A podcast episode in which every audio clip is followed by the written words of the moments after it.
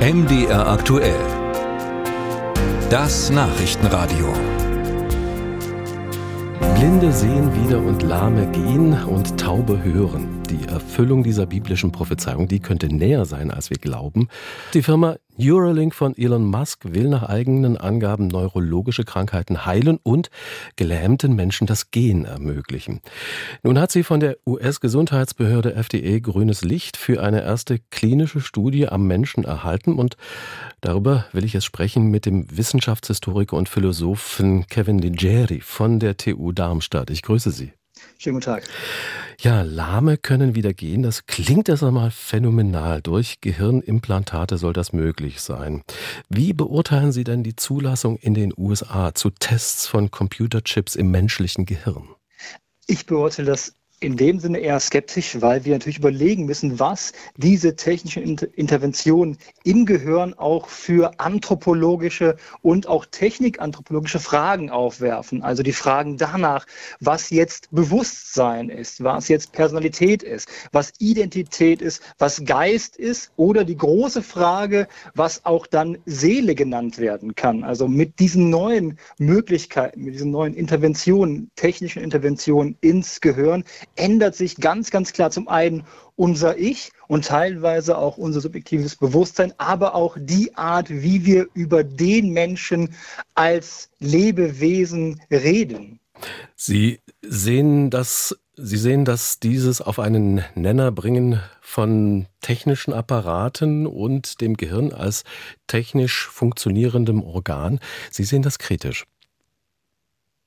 Ich sehe das sehr kritisch, auch deswegen, weil wir jetzt in einer Phase sind, wo wir nicht mehr nur Maschinen abbilden oder wo wir nicht mehr Maschinen bauen, die wie frühere Prothesen, die beispielsweise Hände nachbilden, sondern jetzt geht es darum, dass wir Maschinen gebaut haben oder Maschinen bauen, die die Funktionsweise von organischen Lebewesen ersetzen können. Also dieser Gehirnschrittmacher oder auch Neurolink etc.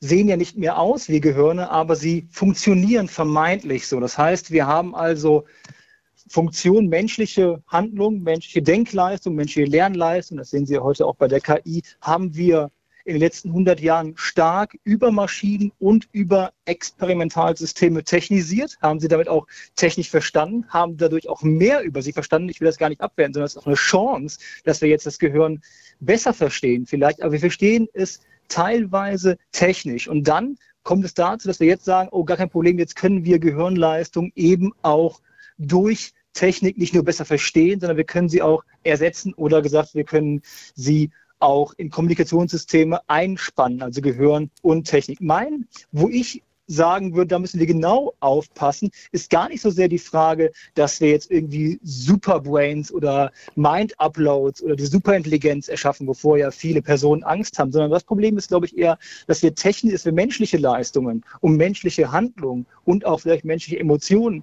immer stärker technisieren, damit auch natürlich ökonomisieren und damit auch den Blick auf ein komplexeres Menschenbild verstellen. Braucht es bei dieser ganzen Technikgläubigkeit, die Sie so skizzieren, denn nicht zwingend da eine medizinisch-ethisch-philosophische Instanz, die solche Forschungen und Anwendungen begleitet und gegebenenfalls auch hier Grenzen setzt? Mhm. Da bin ich ganz, bin ich ganz Ihrer Meinung. Es geht, glaube ich, nicht darum, dass man die Maschine abwertet. Es geht auch nicht darum, dass man in einer Technikfeind, in einer Technikfeindlichkeit verfällt, sondern eher um die differenzierte Einschätzung von gerade solchen ganz konkreten Maßnahmen äh, von Neurolink. Also wie stark darf Neurolink in unsere Lebenswelt eingreifen? Wie stark darf Neurolink und auch andere Firmen Daten über uns gewinnen? Das sind ja sozusagen, das, das, auf einen Seite sind das sehr theoretische Fragen, aber sie betreffen sehr stark auch unsere Lebenswelt. Also wenn wir jetzt weiterdenken, futuristisch denken, was machen wir, wenn Daten vom Gehirn problemlos von Neurolink ausgelesen werden? Oder wenn man, wenn es nicht mehr darum geht,